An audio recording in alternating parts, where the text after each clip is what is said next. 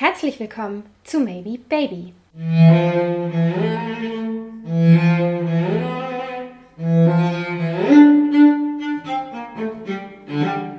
Dies ist ein Podcast über unerfüllten Kinderwunsch, Unfruchtbarkeit und den langen Weg zum Wunschkind.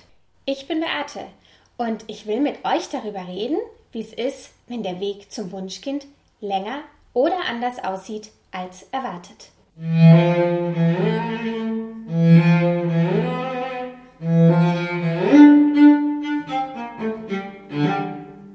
Also, ich mache jetzt ja schon eine ganze Weile diesen Podcast hier und ich habe in den letzten Wochen immer mal wieder so über diesen Podcast nachgedacht. Und mir ist eine Sache aufgefallen. Es ist ja so, dass ich immer jedes Gespräch anfange und erstmal so ein bisschen frage, wer eigentlich diese Menschen sind, mit denen ich da rede und hinter denen diese Geschichten stecken, weil ich es total wichtig finde, die ganze Person zu sehen und nicht nur diesen einen Ausschnitt aus ihrem Leben, der natürlich viel Raum einnimmt. Aber ich finde es irgendwie wichtig zu sehen, da steckt ja irgendwie noch viel mehr dahinter. Da ist eine Frau, die hat einen Hund, da ist jemand, der gerne bastelt, da ist irgendwie jemand, der ein Instrument spielt oder irgendeine besondere Leidenschaft hat. Ich finde, es ist irgendwie total wichtig und dann habe ich so ein bisschen drüber nachgedacht und dann ist mir aufgefallen, ja, ich habe ja hier auch schon viel von unserer Geschichte erzählt. Ich erzähle ja auch immer wieder sehr Persönliches von mir, aber eigentlich wirklich jetzt über mich sonst reden tue ich ja eigentlich nicht. Und das liegt natürlich auch daran, dass ich hier alleine sitze, wenn ich das aufnehme. Also ich unterhalte mich hier mit niemandem, ich habe niemanden, der mir Fragen stellt. Und wenn ich mit anderen Leuten rede, dann bin ich die, die Fragen stellt und bin ich die, die von ihren Hobbys oder ihren Angewohnheiten oder ihren Leidenschaften erzählt. Irgendwie ist es ja fast ein bisschen komisch, dachte ich dann, dass ihr was über die Qualität meiner Eizellen wisst und über die Spermien meines Mannes und über solche persönlichen Dinge, aber dass ihr eigentlich gar nicht so richtig wisst, mit wem ihr es hier zu tun habt. Also klar, ich habe irgendwie erzählt, ja, ich bin Beate, ich bin mittlerweile 29. Ähm, ich habe irgendwie erzählt, dass ich Psychologie studiert habe und dann lange in der Wissenschaft gearbeitet habe, dort promoviert habe. Genau. Sowas wisst ihr über mich, aber das ist ja wirklich nur so ein Aspekt. Das ist ja so, was ich quasi so beruflich gemacht habe.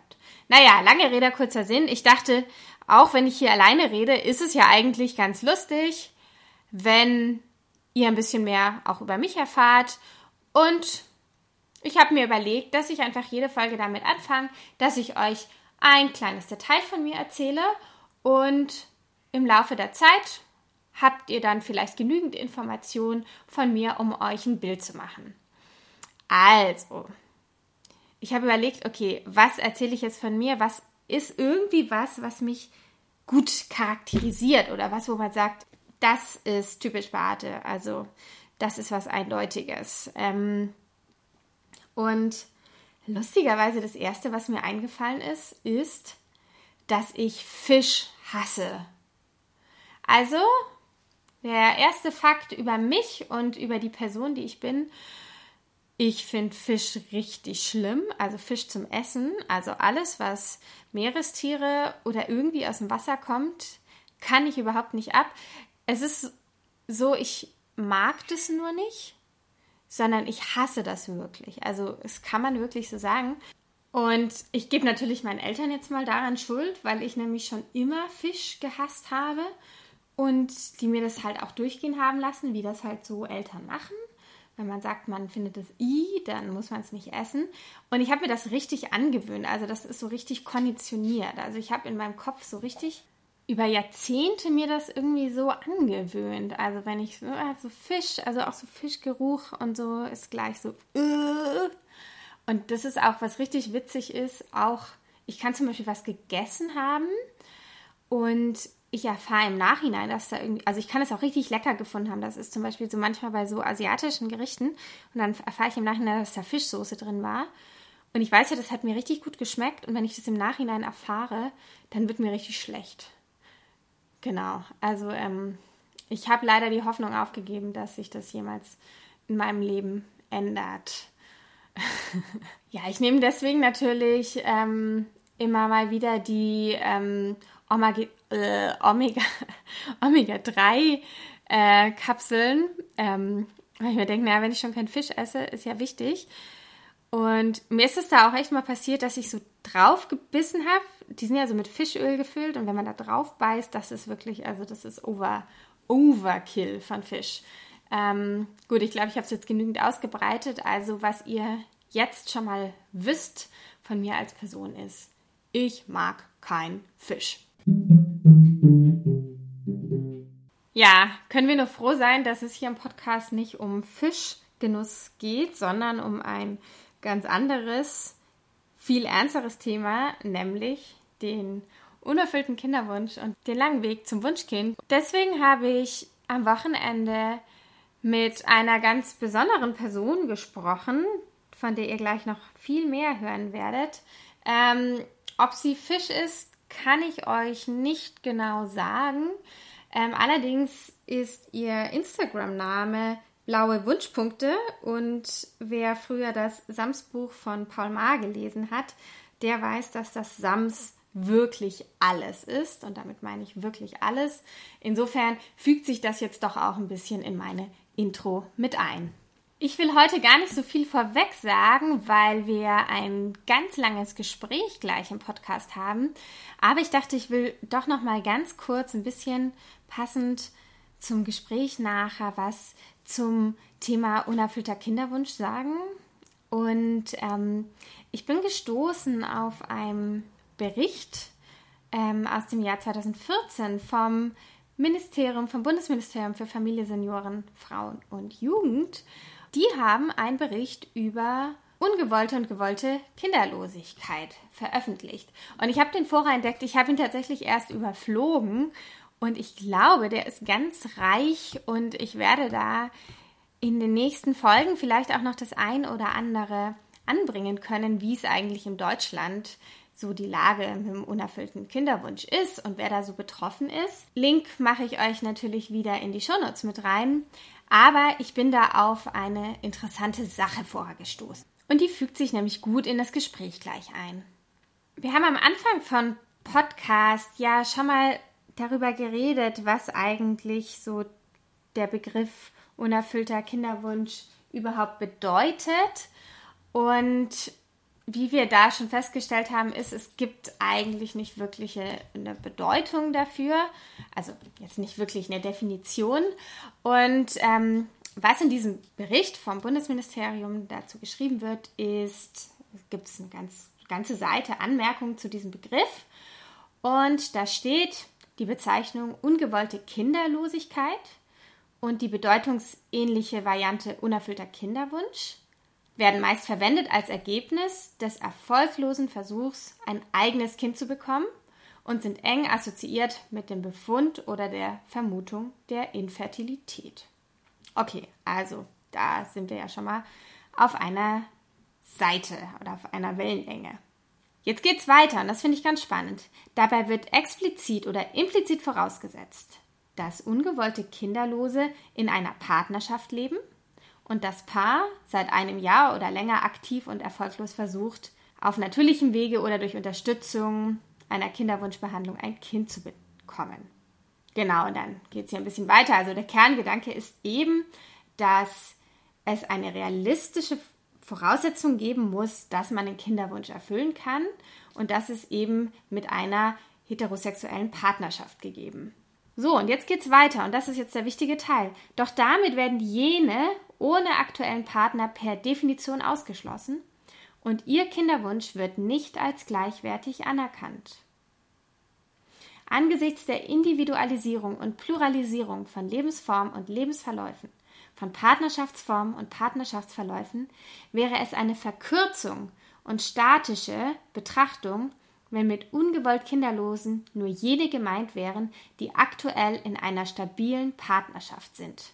Dann schreiben Sie jetzt eben über diesen Bericht, eben, dass Sie das auch wirklich beobachten, dass viele, viele Menschen einen unerfüllten Kinderwunsch haben, bei denen gerade nicht unbedingt die Voraussetzungen gegeben sind für ein Kind. Das heißt, es fehlt einem zum Beispiel einfach der geeignete Partner dazu. Und davon werdet ihr gleich, finde ich, sehr ehrliche Worte und Gedanken hören, dass das auch ein ganz schön großes Thema sein kann, das einen sehr lange begleitet. Und ich habe so ein bisschen darüber nachgedacht. Ich hatte das ja nicht. Ich war nicht in der Situation und ich sehe das auch wirklich als großen Segen an, dass ich immer den Partner hatte. Aber auch ich finde es irgendwie total schwer festzumachen, wann denn dieser unerfüllte Kinderwunsch losgeht.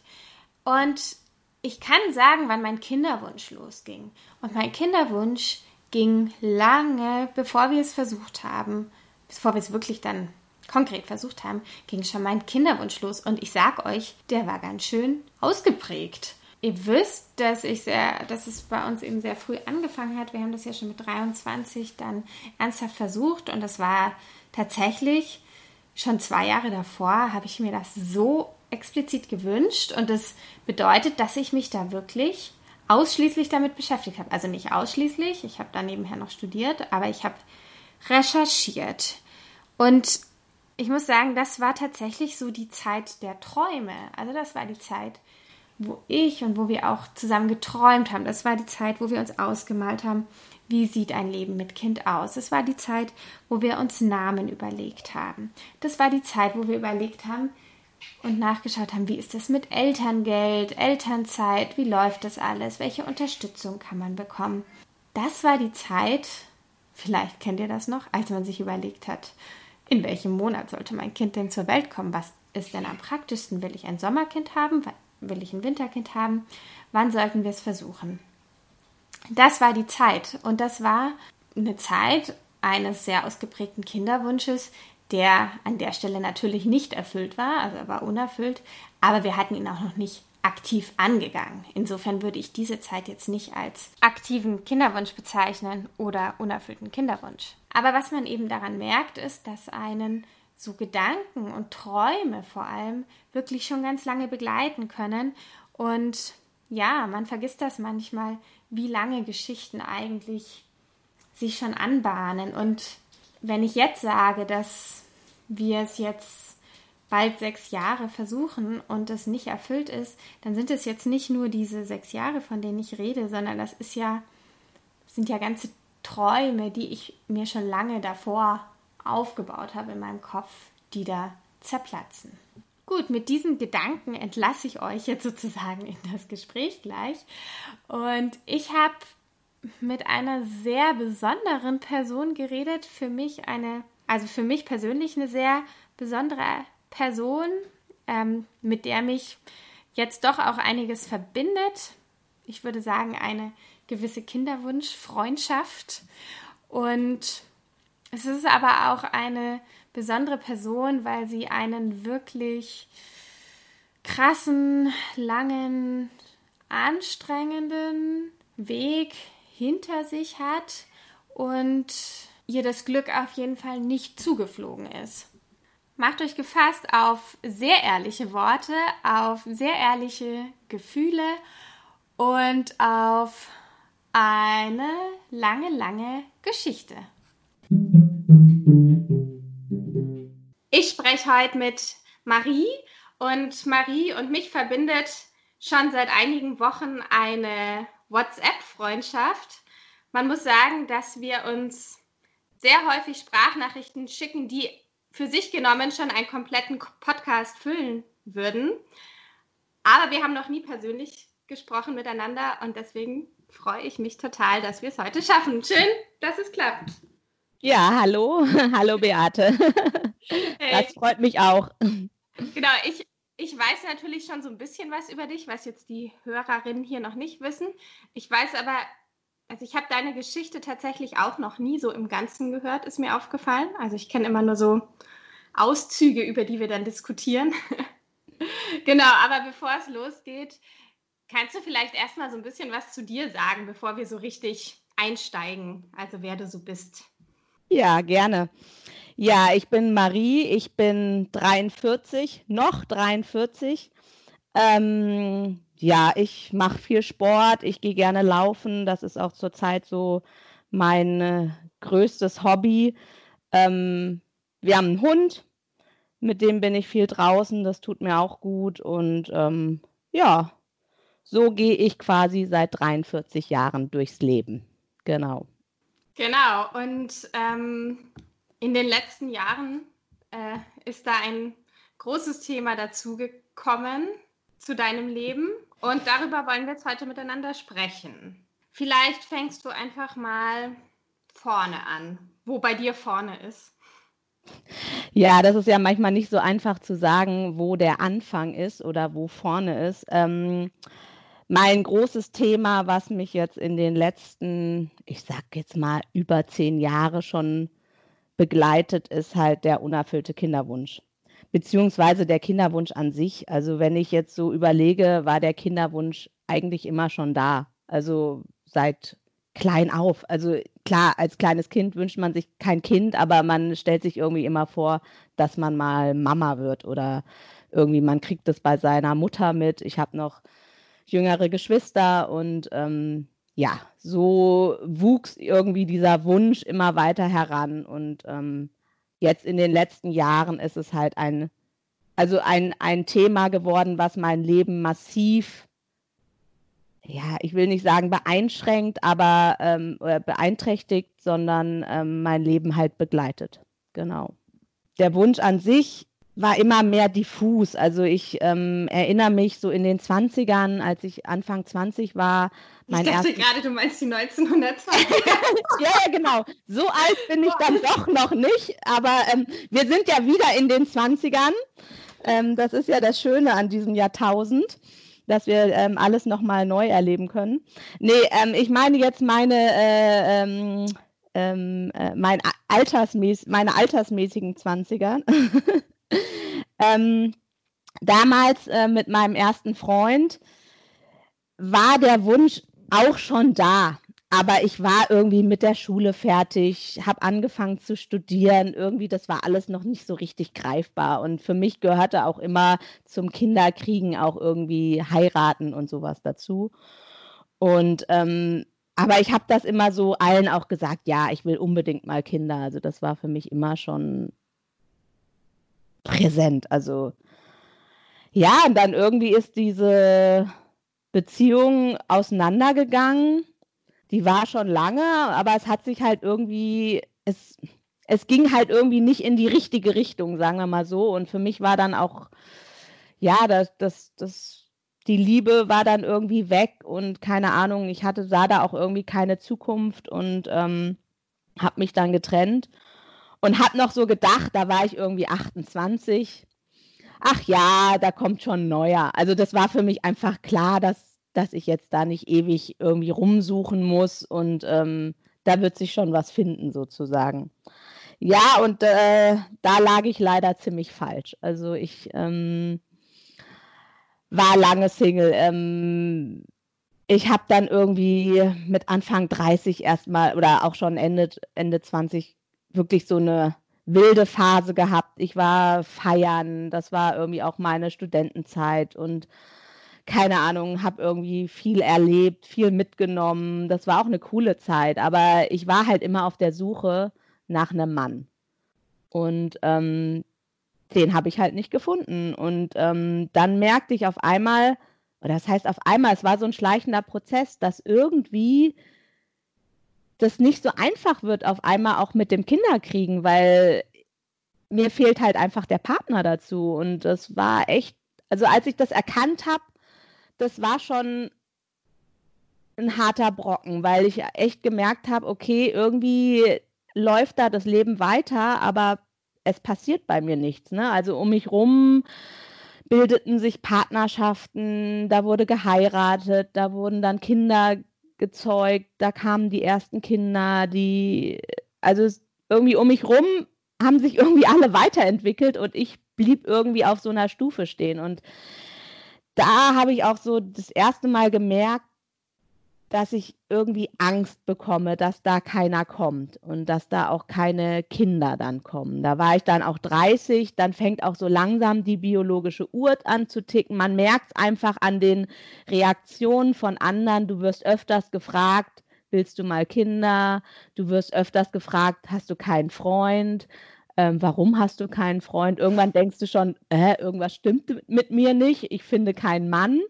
Ähm, von Kindern wollen wir mal gar nicht sprechen. Ne? Und ähm,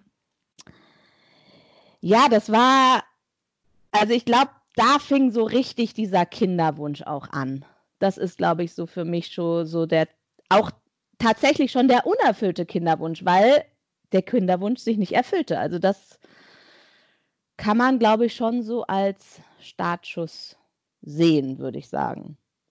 Ja, und dann war es halt tatsächlich so, dass ich meinen Mann ähm, erst äh, im November 2011 quasi kennengelernt. Also wir kannten uns schon vorher, aber da sind wir halt erst zusammengekommen und da war ich dann schon 35. Also man muss ja dann tatsächlich sagen schon. Also ähm, für mich war das so ein bisschen gerade noch eingefunden. Also das war wirklich so, ich habe da schon nicht mehr dran geglaubt und wer mich in der Zeit gekannt hat, hat schon gemerkt, dass da irgendwas in mir rumort und ich auch öfters traurig deswegen war. Und ähm, ja, und dann war das halt irgendwie auf einmal so einfach. Also, ne, den Mann gefunden und so gedacht, ja, jetzt habe ich einen. Also es war nicht so, dass ich jetzt gedacht habe, na endlich, sondern einfach auch so ein, so ein, so ein, so ein gewisses Gefühl von, von Ankommen, dass man endlich mal ja irgendwo ja, dieses, dieses Gegenstück gefunden hat, so, ne? Und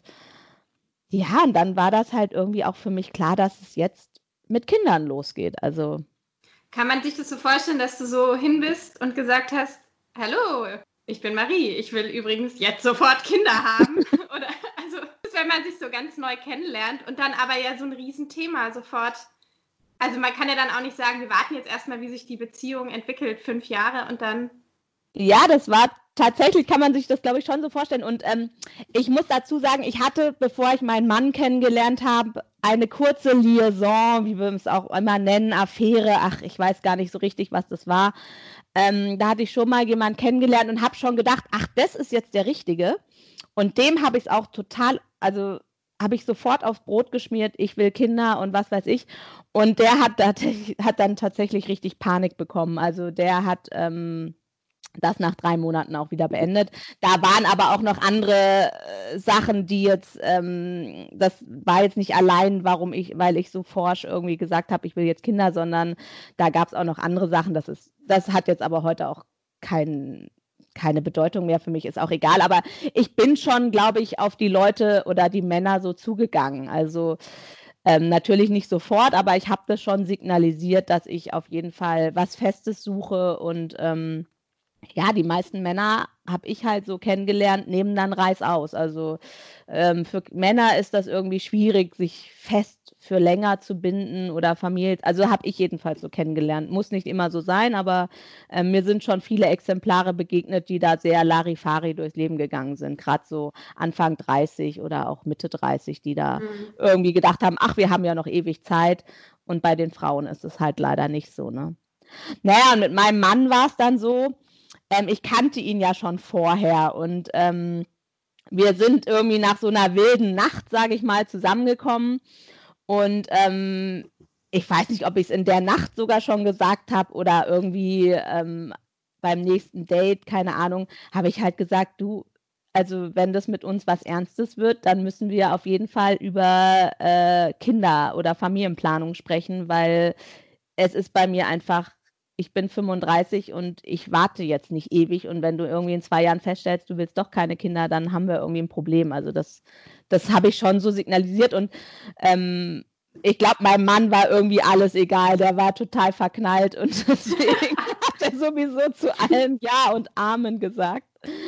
Ähm, ich muss jetzt allerdings, glaube ich, jetzt schon mal ein Detail erwähnen, ähm, was tatsächlich für unsere Geschichte ähm, ja signifikant ist und sehr wichtig. Und was irgendwie auch Ironie des Schicksals ist, ich, die ja diesen riesen Kinderwunsch habe oder hatte oder wie auch immer damals eben schon hatte, ähm, trifft einen Mann, der keine Kinder zeugen kann. Das war einfach für mich damals schon bekannt. Mein Mann äh, kam nämlich aus einer Ehe, ähm, in der er sich ähm, hat sterilisieren lassen. Und deswegen war mein Mann zu dem Zeitpunkt, als ich ihn kennengelernt, beziehungsweise als wir zusammengekommen waren, ähm, ja, nicht zeugungsfähig. Und das war halt ein kleines Detail, was natürlich äh, ja sehr wichtig war beim Thema Kinderwunsch. Und deswegen haben wir da tatsächlich von Anfang an drüber gesprochen. Also ich wusste es vorher schon, das heißt, ich habe mich bewusst auf diesen Mann eingelassen. Ähm, mein Mann hat gesagt, er möchte Kinder. Er hat das tatsächlich damals seiner Frau zuliebe gemacht und ähm, seiner Ex-Frau und ähm, hat auch gesagt, du, kein Problem, Marie, ich lasse das rückgängig machen. Und ich habe damals auch gedacht, ach ja, das hat man ja oft gehört, Sterilisation bei Männern kann man rückgängig machen, ist nicht so schwierig, ist kein großer Eingriff. Ähm, wenn das auch noch nicht so lange zurückliegt und das war irgendwie damals gerade anderthalb Jahre her, dann ist es auch wirklich noch kein Thema, hatte mich dann auch schon so ein bisschen belesen im Netz und ja, da gab es tatsächlich gute Erfolgsaussichten und deswegen waren wir da auch wirklich ja, ganz guter Dinge, dass das jetzt kein Problem ist, ne? Naja, und ähm, deswegen haben wir tatsächlich wirklich von Anfang an schon recht intensiv über unseren Kinderwunsch und über diese weitere Planung gesprochen. Und ähm, das macht man ja tatsächlich eigentlich nicht am Anfang von einer Beziehung. Ne? Also ähm, wir haben uns da wirklich ähm, gleich von Anfang an mit dem Thema beschäftigt, ähm, was nicht so einfach ist und wo man auch sagen muss, dass das unsere Beziehung sicherlich maßgeblich mitgeprägt hat, dass wir ähm, von Anfang an dieses Thema mit uns rumschleppen sozusagen. Ne? Also vielleicht wäre es anders gelaufen, auch mit unserer Beziehung an sich. Vielleicht war sie auch deswegen von Anfang an gleich so intensiv. Das kann ich jetzt so natürlich nicht äh, vergleichen mit anderen, aber ähm, das war schon eine sehr enge Bindung und mein Mann ist auch relativ schnell zu mir gezogen nach drei Monaten und ähm, haben dann eine gemeinsame größere Wohnung gesucht und ja und haben uns dann irgendwie auch auf dieses Abenteuer Kinder zeugen, Kinder bekommen eingelassen und ja, wir haben uns einen Arzt gesucht. Ähm, erstmal ist mein Mann wieder zu seinem Urologen gegangen, der damals die äh, Vasektomie gemacht hat und gesagt, hey, ich möchte es jetzt rückgängig machen. Der war erstmal so, ja, okay, kann man machen, ähm, kostet was, kann er nicht selber machen, wo ich schon gedacht habe, na toll, äh, sterilisieren kannst du, aber äh, rückgängig machen kannst du nicht. Ähm, empfahl uns dann einen anderen Arzt in einer anderen Stadt also auch schon mit ein bisschen Aufwand alles verbunden. Ähm, ja, der, das, der diesen Eingriff macht. Das nennt sich Vasovasostomie. Das ist quasi, ähm, ja, da werden die Samenstränge wieder zusammengenäht. Und das ist halt kein einfacher Eingriff, sondern ich glaube, das war ein dreistündiger, eine dreistündige OP. Ähm, ja, da muss halt unter ganz klar, also ne, unterm also weiß nicht genau, wie sie es machen, aber halt, ne, das sind ganz feine Samenstränge, die dann wieder zusammengenäht werden. Genau, und das hat mein Mann dann im Frühjahr 2012 machen lassen. Kostet natürlich auch gleich wieder ordentlich Geld. Ähm, ich glaube, die Sterilisation hat irgendwie, ich will jetzt nicht lügen, 500 Euro gekostet. Äh, die Refertilisierung hat äh, dreieinhalbtausend gekostet. Das war unsere erste Investition in den Kinderwunsch. So ging es quasi los. Und da wart ihr ja auch echt, kanntet ihr euch noch nicht mal ein halbes Jahr so ungefähr, oder? Genau. Also da waren wir quasi, ja, sechs, ja, fünf Monate zusammen. Genau, ja. Ja, und das ähm, ist geglückt. Also die ähm, Refertilisierung hat geklappt. Danach waren wieder ähm, Samenzellen im Sperma und ähm, ja, also wir waren da ganz guter Dinge. Der, der operierende Arzt war auch zufrieden. Hat natürlich gesagt, naja, am Anfang, das dauert ein bisschen, bis die sich erholen. Ne? Das Spermiogramm war erstmal schlecht, aber es war halt schon mal was drin. Das war äh, so äh, der wichtige Satz für uns sozusagen. Und dann haben wir losgelegt. Also ja, dann ähm, haben wir halt einfach gedacht, okay, wir, wir, wir verhüten ja eh nicht. Also wir haben von Anfang an ja nicht mehr verhütet und ähm, haben dann so ganz naiv gedacht, wir gehen jetzt miteinander ins Bett an den fruchtbaren Tagen und dann wird das schon klappen. Ne? Und ich habe dann auch schon angefangen, irgendwie meinen Zyklus ähm, zu beobachten, hatte mich in NFP eingelesen, also Temperatur gemessen, alles Mögliche beobachtet und irgendwie fleißig in so eine App eingetragen. Und ich wusste schon ganz genau, dass bei mir alles in Ordnung ist. Also so auch meine Frauenärztin hat immer schon gesagt, ähm, bei Ihnen sieht alles gut aus, keine Probleme hatte ich nie. Also meine Frauenarztbesuche waren immer Routinebesuche, wo einfach nur der Check gemacht worden ist und es gab bei mir nie irgendwelche Auffälligkeiten. Ich hatte regelmäßigen Zyklus, ähm, alles so, wie es sein soll und deswegen war für uns auch klar, also wenn, dann ist die Baustelle bei meinem Mann, die haben wir jetzt beseitigt und ähm, jetzt geht's halt los, ne? Und ähm, die ersten Monate waren halt dann auch ziemlich aufregend, ne? Also, weil man jetzt wusste, es könnte jetzt halt klappen. Und ähm, ich habe aber schon relativ schnell, ich glaube so nach drei, vier Monaten, also ich glaube, alle Frauen, die einen Kinderwunsch haben, wissen, dass es irgendwann relativ schnell eigentlich schon losgeht, dass man anfängt reinzuhorchen, nachzudenken, zu grübeln. Und ähm, bei meinem Mann wurden halt noch regelmäßig Spermiogramme erstellt, um einfach zu gucken, was sich tut.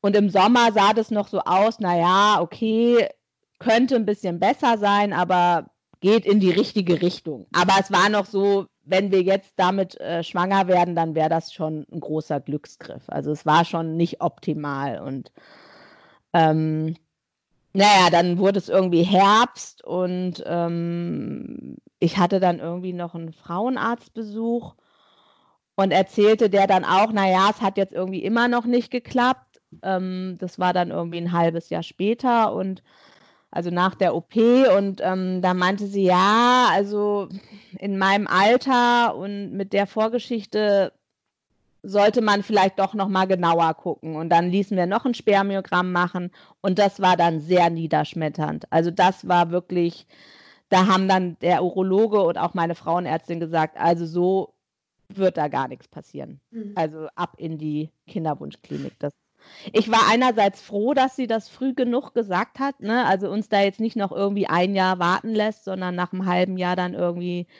äh, die Reißleine zieht.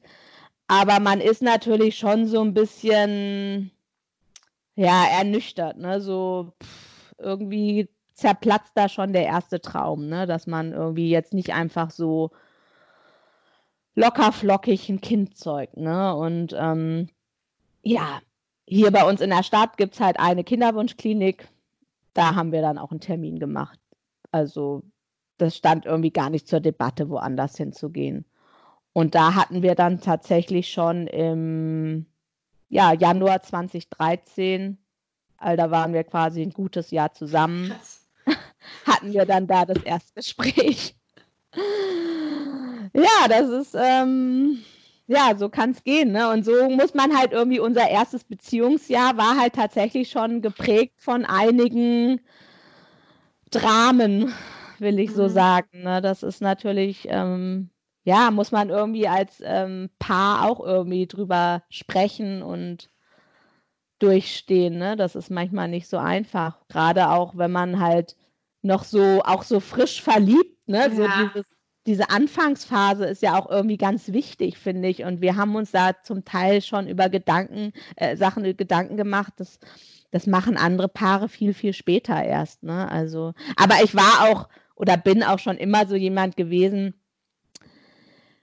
ich warte dann nicht ewig ab. Ne? Also ich will dann schon auch irgendwie loslegen und auch ne, so Ursachenforschung betreiben und mich da jetzt nicht irgendwie, ja, manchmal soll man Dinge laufen lassen, aber in dem Fall habe ich gedacht, das ähm, lassen wir jetzt nicht laufen. Ne? Also ich war jetzt 36 und irgendwie, es musste jetzt irgendwie mal was passieren. Und ähm, ich weiß noch, das Erstgespräch in der Klinik, ja, da laufen, also da lief es so ab, dass die halt gleich auch die ersten Untersuchungen gemacht haben. Die Klinik hat halt auch selber zwei Spermiogramme eingefordert. Ich wurde nochmal komplett durchgecheckt. Ähm, es wurde auch gleich schon sowas wie Gerinnung, Genetik. Also die Klinik war wirklich so, dass die von Anfang an sehr viel durchgecheckt hat. Ähm, ja, es gab so weiter keine Auffälligkeiten. Bei mir war alles soweit in Ordnung. Ähm, meine Werte entsprachen meinem Alter sogar ein bisschen besser. Also der Arzt war da wirklich guter Dinge, dass er ja, dass wir da ähm, Erfolg haben werden. Und ja, das Spermiogramm war halt grottenschlecht. Also wir haben die Diagnose OAT3 bekommen. Das ist ja schon ein ziemlich schlechtes Spermiogramm, quasi ähm, die Spermien sind sozusagen, äh, ich, ich, ich, ich kenne mich jetzt gerade nicht mit den ganzen Zahlen aus. Ich meine, zu 90 Prozent sind die Spermien tot äh, und unbeweglich. Also und die, die leben, sind unbeweglich, deformiert. Ähm, ja, also es wurde uns immer gesagt, wenn wir auf natürlichem Weg schwanger werden, dann ist es der Sechser im Lotto. Ne? Anders geht's nicht. Und es wurde auch von Anfang an gleich über die ICSI gesprochen. Also IVF stand nicht zur Debatte. Ja. Es war halt gleich die ICSI not notwendig mit diesen äh, Spermiogrammen und ähm, ja, das ist natürlich erstmal so ein bisschen ernüchternd, weil man so denkt, oh scheiße, jetzt müssen wir irgendwie doch die ganz große äh, Maschinerie anschmeißen. Aber andererseits habe ich gedacht, okay, jetzt haben wir auch wirklich mal Chancen, dass es wirklich klappt. Ne? Also ja. Und ähm, für mich war das auch so ein so eine gewisse Neugierde, was da passiert. Das fand ich schon auch interessant. Also ich bin schon auch an medizinischen Prozessen immer interessiert gewesen. Äh, Frauengesundheit sowieso. Ähm, fand auch interessant, wie das überhaupt in meinem Körper so abläuft, was da passiert und ähm, ja, deswegen war ich auch einfach neugierig, was jetzt so, was jetzt so kommt. Ja, wir konnten leider noch nicht gleich loslegen damals, weil mein Mann zu dem Zeitpunkt noch verheiratet war. Mhm. Und ähm, das geht sowieso nicht. Du kannst keine Kinderwunschbehandlung machen, wenn du, also nicht mit der Frau, mit der du nicht verheiratet bist, weil. Ähm, Ach krass, ja. Weil es geht halt einfach ja. nicht. Und ähm, dann war noch der nächste Punkt. Der Arzt sagte auch gleich zu uns, naja, sie waren ja oder sind ja noch verheiratet. Es wäre eigentlich ganz gut, wenn sie gleich wieder heiraten. ähm, und zwar aus dem Grund, dass es sich finanziell natürlich ja. ganz anders ähm, darstellt, wenn man verheiratet ist. Mhm. Ähm, unverheiratet musst du sonst zum Notar gehen und dann natürlich auch alles privat bezahlen, während wenn du halt verheiratet bist, damals, heutzutage ist das ja mittlerweile, glaube ich, schon ein bisschen anders. Es gibt, glaube ich, mittlerweile auch Krankenkassen, die das bei unverheirateten Paaren übernehmen. Aber ähm, damals war das eben nicht so. Und es war halt ganz klar, ähm, wenn wir das machen, werden wir auch vorher heiraten. Ja, dann zog sich diese Scheidung noch ein bisschen in die Länge und dann war die Scheidung durch. Und wir sind eigentlich äh, direkt, ne, nicht am nächsten Tag, aber ein paar Tage später hier zum Standesamt marschiert und haben gesagt, wir wollen heiraten. Und dann meinte die Standesbeamtin zu uns, ja, wann möchten Sie denn heiraten? Und dann haben wir gesagt, ja, wann ist denn der nächste Termin frei? Ja, der war dann irgendwie fünf Tage später frei. Dann haben wir gesagt, okay, dann nehmen wir diesen Termin. so lief das ungefähr ab. ja, und dann sind wir irgendwie fünf Tage später zum Standesamt und haben da geheiratet und hatten auch keinen Bescheid gesagt. Wir haben das tatsächlich ähm, ja, nur zu zweit. Eine Freundin war eingeweiht, die ist tatsächlich auch überraschend vorbeigekommen. Deswegen gibt es auch ein Hochzeitsfoto. Das hätte es sonst nicht gegeben. Aber ähm, ja, und dann haben wir hinterher unsere Familien informiert, dass wir geheiratet haben. Die waren natürlich alle äh, etwas überrascht, weil es war jetzt, ähm, wir waren anderthalb Jahre zusammen. Ähm, wir hatten irgendwie nichts verlauten lassen, aber nun gut. Irgendwie haben sich alle mit uns gefreut, aber wir haben halt den Grund nicht erwähnt warum das jetzt irgendwie so holter die Polter ging und ähm, vielleicht konnten sich es manche denken, aber ähm, wir haben das erstmal nicht weiter ähm, thematisiert. Und ja, wir hatten von der Klinik schon vorher ähm, diesen Bogen für die Krankenkasse bekommen und sobald wir verheiratet waren, habe ich den bei der Krankenkasse eingereicht und habe mir quasi die, den Therapieplan genehmigen lassen. Und dann ging es los. Ein Monat später mit dem nächsten Zyklus ging die erste ICSI los. Und ähm, ja, das war dann so für mich auch so, jetzt endlich werden mhm. wir schwanger. Und da hatte ich schon hohe Erwartungen, das muss man einfach sagen. Also ich, ähm, ja, ich war überzeugt, dass das jetzt funktioniert. Also ich, keine Ahnung, ich hatte auch schon vorher in Foren gelesen, auch schon aktiv mitgeschrieben. Ich wusste irgendwie, wie es läuft, ich wusste, wie das abläuft und hatte irgendwie immer nur gelesen, ja, das klappt dann auch. Also klar gab es auch irgendwie Versuche von Frauen oder Paaren, wo ich gesehen habe, das klappt vielleicht nicht sofort, aber irgendwie habe ich gedacht, nein, bei uns wird das jetzt sofort klappen. Was soll jetzt noch schiefgehen irgendwie, ne? Und ähm, dann habe ich halt, ich war da auch erst, oder wir waren da erstmal auch so ein bisschen naiv, haben das so auf uns zukommen lassen. Und ich glaube, das ist aber auch ganz wichtig, dass man diese Naivität am Anfang hat, ähm, weil du stehst diesen Wahnsinn sonst einfach nicht mhm. durch. Du brauchst so eine gewisse Naivität und auch so eine gewisse Uninformiertheit. Du musst nicht am Anfang alles wissen. Ich finde, das ist viel besser, wenn man Dinge auf sich zukommen lässt. Und so ein bisschen waren wir auch so. Und ähm, ja, was soll ich sagen? Diese erste ICSI lief super. Die Ärzte waren entzückt mein Körper hat irgendwie das getan, was er tun sollte.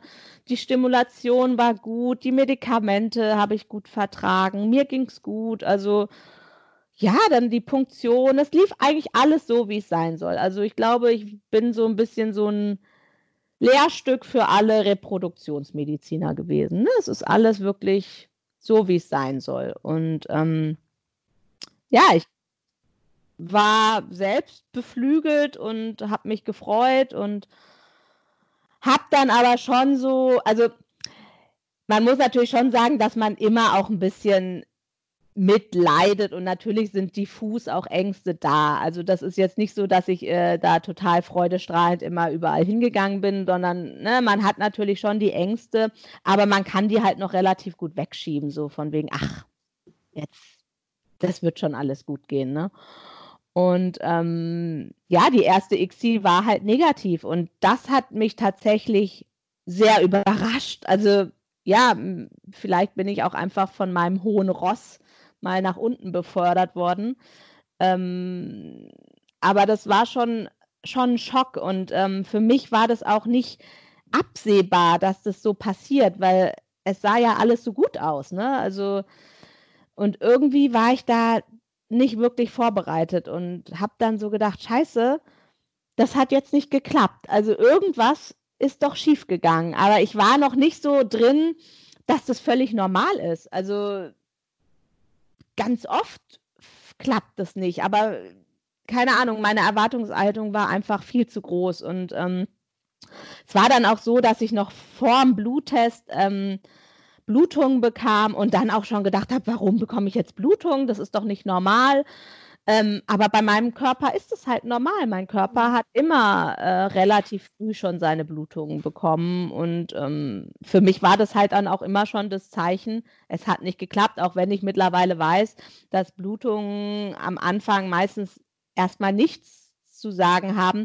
Aber man kennt ja doch ein bisschen seinen Körper und man weiß einfach, was jetzt eine Periodenblutung ist und was vielleicht mhm. auch nur eine Schmierblutung oder whatever. Also ja, und dann habe ich schon gemerkt, okay, das könnte vielleicht doch anders verlaufen, als ich es eigentlich erwarte. Und ähm, wir hatten aber noch ähm, eingefroren was. Also ähm, die erste ICSI lief halt so gut, dass wir tatsächlich noch ein Backup hatten für zwei Kryotransfere danach. Und da war ich guter Dinge. Ach Mensch, wir haben sogar noch was für Geschwister. Mhm. Und also man ist ja irgendwie völlig euphorisch dann in so einem Moment. Und dann haben wir halt irgendwie die nächsten beiden Kryos auch so direkt im Anschluss so angeschoben. Also September 2013 die erste ICSI und dann im November und Dezember Kryo 1 und 2. Kryo 1 war negativ, Kryo 2 war positiv, beziehungsweise es gab einen äh, positiven HCG-Wert. Ähm, das war für mich schon mal so ein, also ja, jetzt haben wir es geschafft. Also das war, wir waren da auch schon so, ähm, dass wir das irgendwie allen gleich erzählt haben und ja, jetzt hat es geklappt und ähm, jetzt geht alle, wird alles gut und was soll jetzt noch schiefgehen? Also das ist so auch wieder so eine Naivität, die ja ein, einerseits gut ist, auf der anderen Seite natürlich auch ja, man ist dann, also wenn ich heutzutage manchmal Frauen sehe, die ähm, völlig abgehen bei einem positiven Bluttest, dann denke ich mittlerweile immer, oh, ob das gut geht. Also das ist so ein bisschen bescheuert, weil ich dadurch natürlich so eine sehr negative Haltung eingenommen habe. Aber ich weiß, dass ich damals genauso war. Ich habe auch mich total gefreut und das sofort irgendwie allen erzählt und auch noch an Silvester positiv getestet. Also besser kann es ja eigentlich gar nicht sein. Und ähm, keine Ahnung, der Bluttest des HCG war in einem ja, unteren Normbereich, aber alles noch im Rahmen. Ich habe jetzt nicht gedacht, dass da noch irgendwas schief geht. Also ja, und dann irgendwie zwei Tage später habe ich Blutungen bekommen und da habe ich schon gedacht, ah, ja, das alte Leid, mhm. äh, mein Körper zeigt mir wieder, wie es läuft. Und ähm, ja, so war es dann auch. Im, es war halt nur eine biochemische Schwangerschaft. Also HCG-Wert ist auch ruckzuck wieder abgefallen. Im Ultraschall, da wurde dann noch ein Ultraschall gemacht, hat man auch nichts mehr gesehen oder hat man vorher auch nie was gesehen. Deswegen ähm, war das wirklich nur eine Schwangerschaft, die nur auf dem Papier quasi existierte. Und ähm, ja, das war so der erste große Dämpfer, muss ich sagen. Also da habe ich dann irgendwie doch schon so eine sehr große Traurigkeit gefühlt. Also, dass ich auch wirklich Angst bekommen habe, dass das nicht nochmal klappt. Also, der Arzt war ganz zuversichtlich. Der hat noch damals zu mir gesagt: Ach Mensch, das hat jetzt einmal geklappt, das klappt beim nächsten Mal wieder. Aber ich habe irgendwie in mir drin schon so gemerkt, irgendwie wird das nicht so sein. Also da habe ich schon so eine gewisse Skepsis entwickelt und ja, teilweise auch Wut. Also man ist dann irgendwie auch wütend, auch auf sich selber, dass man das schon wieder nicht hingekriegt hat. Ne? Irgendwie so dieses, die leichteste Sache der Welt, wie es ja immer so gerne äh, verkündet wird, ne, so von allen, die immer, ja, ich werde so schnell schwanger und ich muss nur dies und jenes und keine Ahnung, ich muss meinen Mann nur angucken und so. Es wird ja immer getan, als ob schwanger werden so mega einfach ist.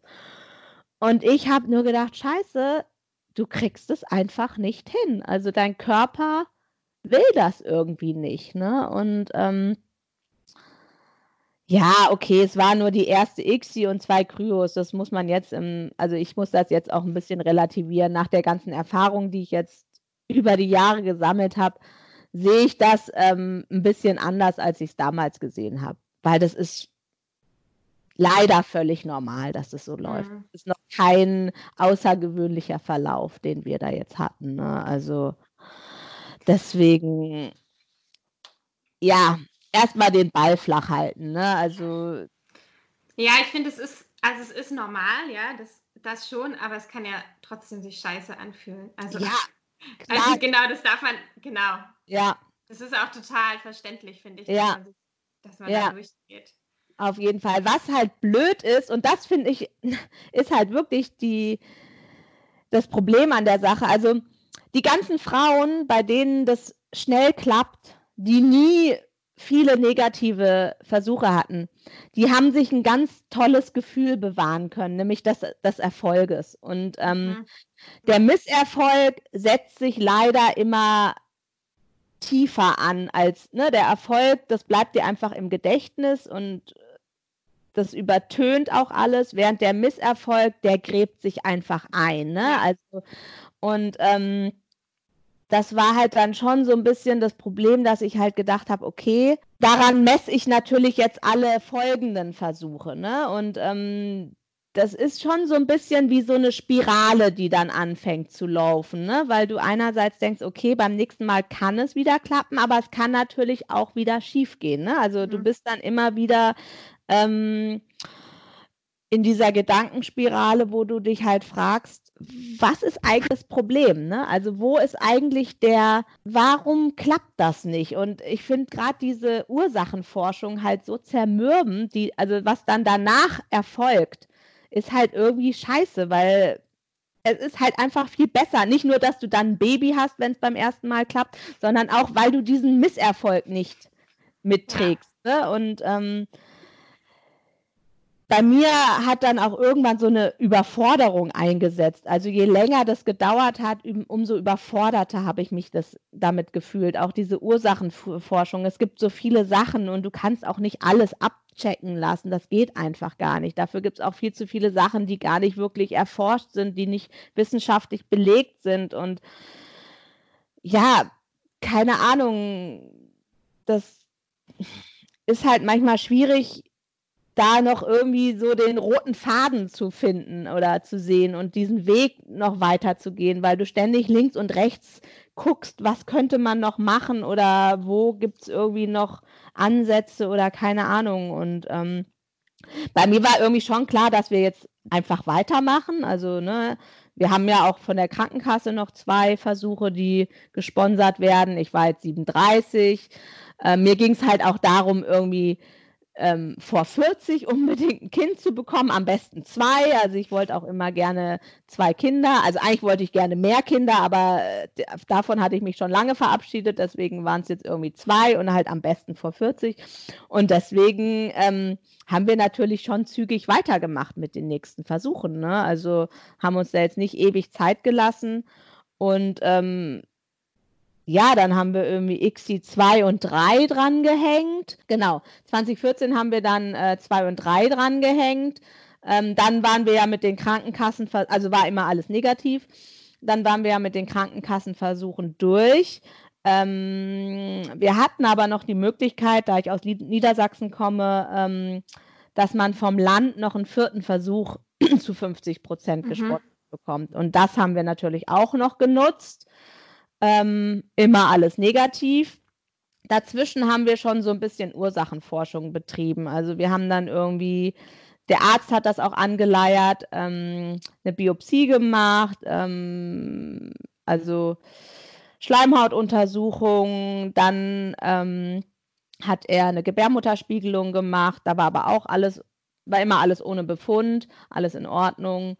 Und äh, dann hatte er uns noch nahegelegt, ähm, diese Partnerimmunisierung zu machen.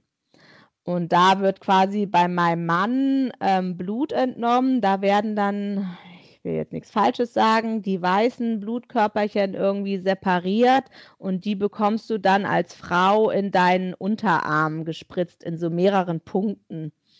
Und da erhofft man sich so eine immunologische immunologischen Prozess, dass man quasi so ein bisschen auf den Mann geimpft ist, sozusagen. Mhm. Also, dass man quasi die, die männlichen Teile des Kindes nicht abstößt oder so. Ne? Das ist so ein bisschen der Gedanke dahinter. Ich habe aber äh, mittlerweile davon ein bisschen Abstand ähm, gehalten, weil ich habe auch mal mit einem anderen Immunologen gesprochen, der meinte, das wäre eigentlich sogar problematisch, wenn man sich zu ähnlich ist immunologisch. Ähm, ja, anscheinend äh, sind die Immunologen sich da auch keiner äh, ein, äh, keiner, nicht derselben Meinung und deswegen bin ich eh schwierig mit diesen ganzen Therapieansätzen, ja. die es da noch so gibt. Ne? Also ich glaube, gerade bei der Immunologie, da streiten sich ganz ja. oft die Geister. Also ich habe das auch selber so gemerkt, es gibt, das ist oft so klinikweise, es gibt die Kliniken, die unterstützen das und finden das sinnvoll und es gibt die Kliniken, die das ja Genau. Ich glaube, da ist einfach noch total viel offen. So. Ja, ähm. das denke ich auch. Wir haben es jetzt zweimal ausprobiert. Wir haben das irgendwie im Sommer 2014 haben wir es einmal gemacht und dann nochmal im Frühjahr 2015, weil man sollte das nach einem Jahr nochmal wiederholen. Und ähm, ja, bei uns hat das jetzt nichts gebracht. Wobei ich jetzt auch nicht weiß, ob das daran liegt, also da komme ich ja später nochmal dazu, aber ähm, ob es halt wirklich jetzt daran liegt, dass, dass ähm, wir so ein Problem da hatten oder ob es halt tatsächlich noch ein anderes Problem gibt. Und das ähm, finden wir vielleicht jetzt erst raus, aber dazu komme ich dann später nochmal. Ähm, naja, und dann war irgendwie ICSI Nummer 4 war dann durch. Und ich habe so gedacht, okay, jetzt muss irgendwie mal was Neues noch passieren, weil wir haben ja, wir sind jetzt Selbstzahler, es wird jetzt richtig teuer. Und ähm, irgendwie in der Klinik haben wir jetzt viermal das gleiche gemacht. Das hat irgendwie zwar, also an sich funktioniert. Also die Eizellen konnten immer gewonnen werden. Es, wir hatten eigentlich relativ gute Befruchtungsraten. Es konnten immer, es konnte immer ein Transfer stattfinden. Es gab immer Embryonen, die auch von der Qualität gut aussahen. Also es gab jetzt kein offenkundiges Problem, aber trotzdem hat man so das Gefühl, irgendwie muss man doch jetzt mal doch noch was verändern. Und ähm, ja, dann haben wir ähm, einen Klinikwechsel gemacht, ähm, sind in der Nachbarstadt in die Klinik gegangen. Da hatte ich mich auch schon mal vorher so ein bisschen informiert, was das für eine Klinik ist und hatte da auch schon viel Positives gehört, dass die auch ähm, auf ältere Frauen spezialisiert sind und hatte da auch gerade von einem Arzt speziell gehört und wollte unbedingt auch zu diesem Arzt dann kommen. Ja, dann haben wir bei dem einen Termin gemacht und ähm, der hat sich halt auch nochmal alles angeguckt, was die Klinik davor gemacht hat, hat auch gesagt, im Prinzip hat die Klinik nichts falsch gemacht. Das ist, ähm, sieht alles gut aus, hat auch, die haben natürlich auch nochmal Untersuchungen bei mir gemacht, auch bei meinem Mann. Es gab nochmal Spermiogramme. Die waren jetzt auch immer noch schlecht, aber er meinte, damit kann man schon arbeiten, das ist jetzt nicht das Problem. Und dann haben wir halt ICSI Nummer 5 gemacht und dann auch noch ICSI Nummer 6 und auch noch ICSI Nummer 7. Also ähm, es ging halt einfach irgendwie immer so weiter. Dazwischen auch noch ein paar Kryotransfere. Also insgesamt hatten wir dann am Ende 13 Transfere mit, äh, ja, 26. Und es ging immer negativ aus? Das ging immer negativ aus, beziehungsweise ICSI Nummer 7, da gab es nochmal einen positiven HCG-Wert, aber der war ganz niedrig, der war 15, da war einfach schon klar, dass das, also zu dem Zeitpunkt war das ähm, super schlecht und auch von der Klinik schon so signalisiert, dass das nicht gut ausgeht. Also ja, und ich war auch überzeugt. Ich hatte vorher auch schon Blutungen gehabt. Also für mich war das auch damit gegessen. Ja. Aber aus ICSI Nummer 7 hatten wir ähm, noch Blastozysten. Die haben noch für zwei Kryotransfere gereicht. Und in die hatte ich große Hoffnungen gesetzt, weil ne, ICSI Nummer 7 war fast geglückt. Mhm. Und dann habe ich gedacht, okay, jetzt haben, jetzt, jetzt ist es wirklich so, bei uns wird es jetzt so sein, habe ich gedacht, unser letzter Versuch, der wird jetzt klappen. Und der letzte Versuch war dann, ah, ich glaube, das war dann, wir sind jetzt, ich glaube, wir sind jetzt im Winter 2017, also Dezember 2017 war unser letzter Kryotransfer in Deutschland. Und mit einer Blastozyste, die, ja, die Biologin war nicht so ganz, sie meinte, die musste sich noch ein bisschen angucken, deswegen hatten wir den Transfer erst für den nächsten Tag geplant und dann rief sie uns an, die Blastozyste ist vital, sie ähm, möchte die gerne transferieren und da waren wir schon total happy, haben gedacht, ach, das wird jetzt unser Weihnachtswunder 2017 und jetzt wird alles gut.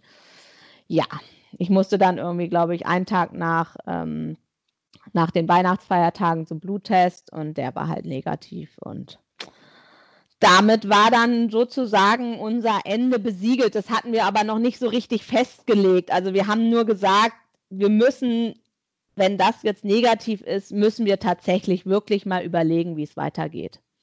Ja. Also irgendwie, ja, muss man dann einfach mal schauen. Also wir hatten nicht die finanziellen Mittel, wir hatten mittlerweile fast 30.000 Euro ausgegeben wir sind nicht reich, wir sind keine super guten Verdiener. Also wir haben ein völlig normales Einkommen. Ich würde jetzt sogar sagen, eher im unteren normalen Bereich. Wir haben uns das immer zusammengespart. Wir haben das alles selbst finanziert. Klar, ich habe halt Reserven aufgegeben. Ne? Ich habe halt irgendwann meine, hatte so ein paar Sachen angespart für Altersvorsorge, whatever. da habe ich halt irgendwann dran genagt, habe da halt irgendwie was aufgelöst, Sparbücher irgendwie geguckt, wo ich Geld noch zusammenkriegen kann. Und dann haben wir tatsächlich immer gespart. Also wenn wir uns, ne, ein Versuch war negativ, dann haben wir überlegt, okay, wir können in einem halben Jahr, können wir den nächsten machen, dann haben wir irgendwie wieder die 5000 Euro zusammen. Ne? Also so. Und dazwischen gab es halt keine Extras. Ne? Wir sind selten in den Urlaub gefahren und wenn wir mal in Urlaub gefahren sind, haben wir halt Campingurlaub gemacht.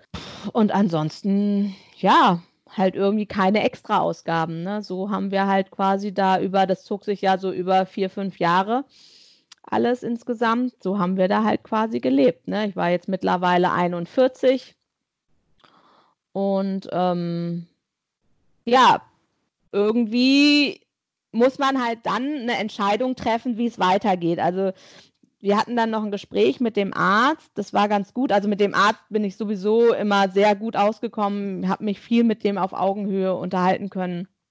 Der war auch hat mir auch viel so Hintergrundwissen auch so geliefert, so, ne, wenn ich mal mit irgendeiner Schnapsidee ankam oder so, dann haben wir halt da auch drüber diskutiert, ob das Sinn macht und was er für sinnvoll, hat mir auch immer so, auch wieder so wissenschaftliche Ergebnisse gezeigt und wie er so arbeitet. Das fand ich schon ganz gut. Und er war eigentlich auch immer so ein Mann von klaren Worten. Das habe ich sowieso auch immer geliebt an Ärzten, wenn die einfach ähm, klare Worte, die müssen nicht viel reden, aber die sollen halt irgendwie mhm. nicht um heißen Brei reden. Ne?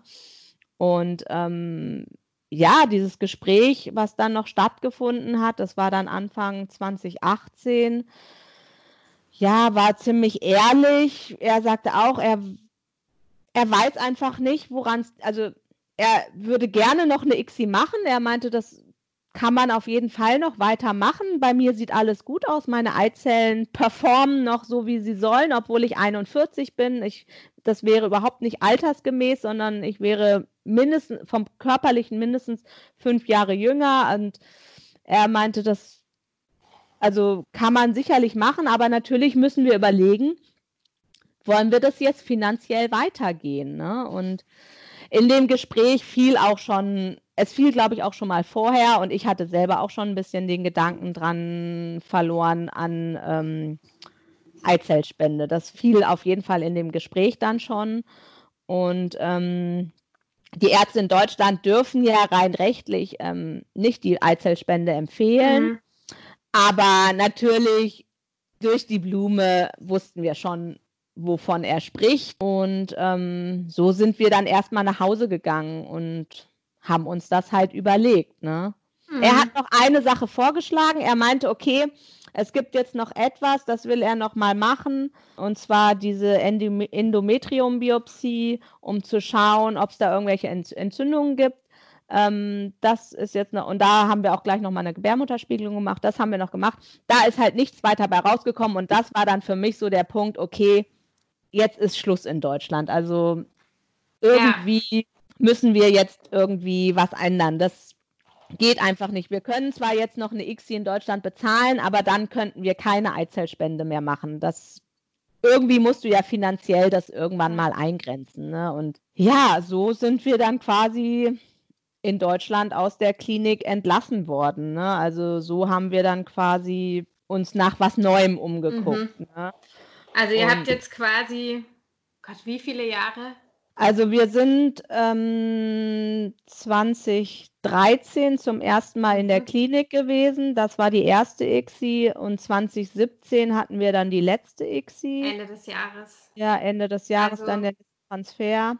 Also es also zog fünf sich. Jahre ICSI. Genau, quasi. genau. Ja, und dann, ja, dann stand halt jetzt ähm, quasi was Neues im ja. Raum. Und ähm, einerseits war ich auch ein bisschen erleichtert, weil ja man irgendwie gedacht hat, okay, es gibt einfach keinen Grund und dann muss man irgendwie mal was ändern. Ne? Also du, wenn, es gibt ja manchmal Paare von, ne, ich lese ja auch manchmal solche Geschichten, wo man dann liest, okay, da konnte halt kein Transfer stattfinden oder es gab immer nur eine schlechte Befruchtungsrate oder was weiß ich. Und da denke ich, okay, da kann man irgendwie noch dran drehen. Aber bei uns wo einfach immer alles so lief, wie es laufen soll. Was soll man da jetzt noch großartig, ne? Ja.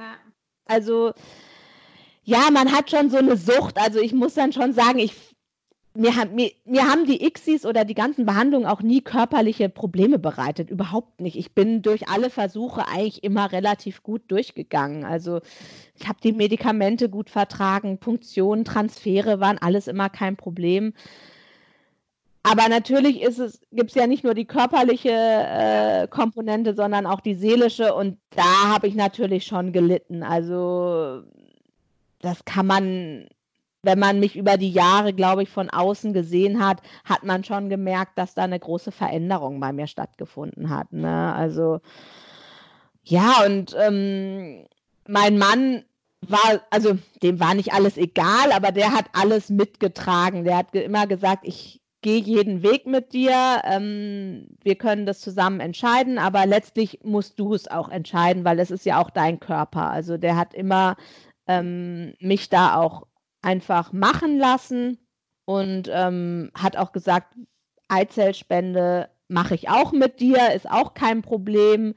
Klar ist es natürlich nochmal ein anderer Punkt, wenn man weiß, dass es jetzt nicht mehr meine Eizellen sind. Aber der Kinderwunsch ist so groß, es ist einfach scheißegal. Ey, mir war es irgendwann wurscht. Ich hätte auch einen Hundewelpen ausgetragen. Also, äh, ja, kein Plan. Äh, man stumpft auch manchmal ab. Also über manche Geschichten kann ich auch einfach nur noch müde lächeln. Das, ich habe auch diesen Humor teilweise gebraucht. Manche kommen da vielleicht nicht so klar. Ähm, ich habe auch manchmal meine Wut einfach rausgelassen. Ich bin auch manchmal irgendwie mit der Tür ins Haus gefallen und keine Ahnung, sicherlich habe ich manchen vor den Kopf gestoßen oder wie auch immer. Aber ich brauche das auch. Ich brauche irgendwie auch mal so, ey, es ist so ein Chaos in meinem Kopf und das muss einfach manchmal raus. Und ähm, keine Ahnung, ich kompensiere das halt manchmal mit ja, so einer gewissen, so einem gewissen Sarkasmus und anders kann ich mich da irgendwie nicht bei Laune halten. Und ähm, ja, und Eizellspende letztlich habe ich gedacht, ach, weißt du was, jetzt nehmen wir das halt auch noch mit. Also was soll's? Also irgendwie, keine Ahnung, vielleicht muss es so kommen. Es hat irgendwie, es hat, glaube ich, auch eh alles im Leben einen Sinn. Und anscheinend ist das irgendwie äh, meine Bestimmung, dass es halt so kommt, wie es kommt. Aber ich habe dann noch ein bisschen länger gebraucht, bis wir das dann letzten Endes dann angegangen sind. Also. An alle die jetzt Angst haben, dass die Geschichte zu Ende ist und ihr nicht erfahrt, wie es weitergeht. Keine Angst. Ja, das ist schon, finde ich, ziemlich harter Tobak, den wir da heute schon gehört haben und schon eine ganz schön intensive, extrem lange emotionale Geschichte. Aber die Geschichte geht weiter. Sie wird beim nächsten Mal weitergehen in der nächsten Folge Maybe Baby. Und ich hoffe, ihr seid genauso gespannt wie ich, was euch da erwartet. Es wird nämlich um die Eizellspende gehen beim nächsten Mal. Ich freue mich total, wenn ihr Lust habt, da wieder einzuschalten und zu hören, was weiter mit unserer Marie passiert ist und was in den letzten Jahren und gerade so bei ihr ansteht. Und bis dahin wünsche ich euch eine ganz schöne, entspannte Zeit. Ein paar von euch haben vielleicht gerade Sommerferien. Wer weiß, vielleicht sind manche im Urlaub. Wenn ihr euch langweilt, dann nutzt doch die Zeit und abonniert einfach den Podcast oder hinterlasst ein paar Sternchen bei iTunes. Ich habe ja festgestellt, ich dachte ja immer, ich habe ja kein, ich habe ja kein Apple und ich habe kein iPod Nee, das gibt es ja gar nicht mehr, ne? iPhone. und ähm, ich dachte immer, es hören alle über Apple Podcast, ist aber gar nicht so.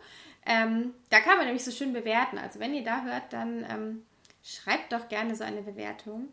Und sonst findet ihr mich auf Instagram unter maybebabypodcast oder ein paar von euch haben den Weg auch schon per E-Mail zu mir gefunden an podcastmaybebaby at gmail.com Und an dieser Stelle will ich nochmal da ganz explizit darauf hinweisen, weil mich nämlich in der letzten Woche auch eine E-Mail da erreicht hat, die mich da sehr berührt hat. Und ich gemerkt habe, dass das, was ich tue, tatsächlich auch den Weg nach außen findet und dass manche Menschen auf diesen Podcast stoßen und das Gefühl haben, dass er ihnen gerade wirklich weiterhilft. Und es hat mich sehr berührt, das zu hören.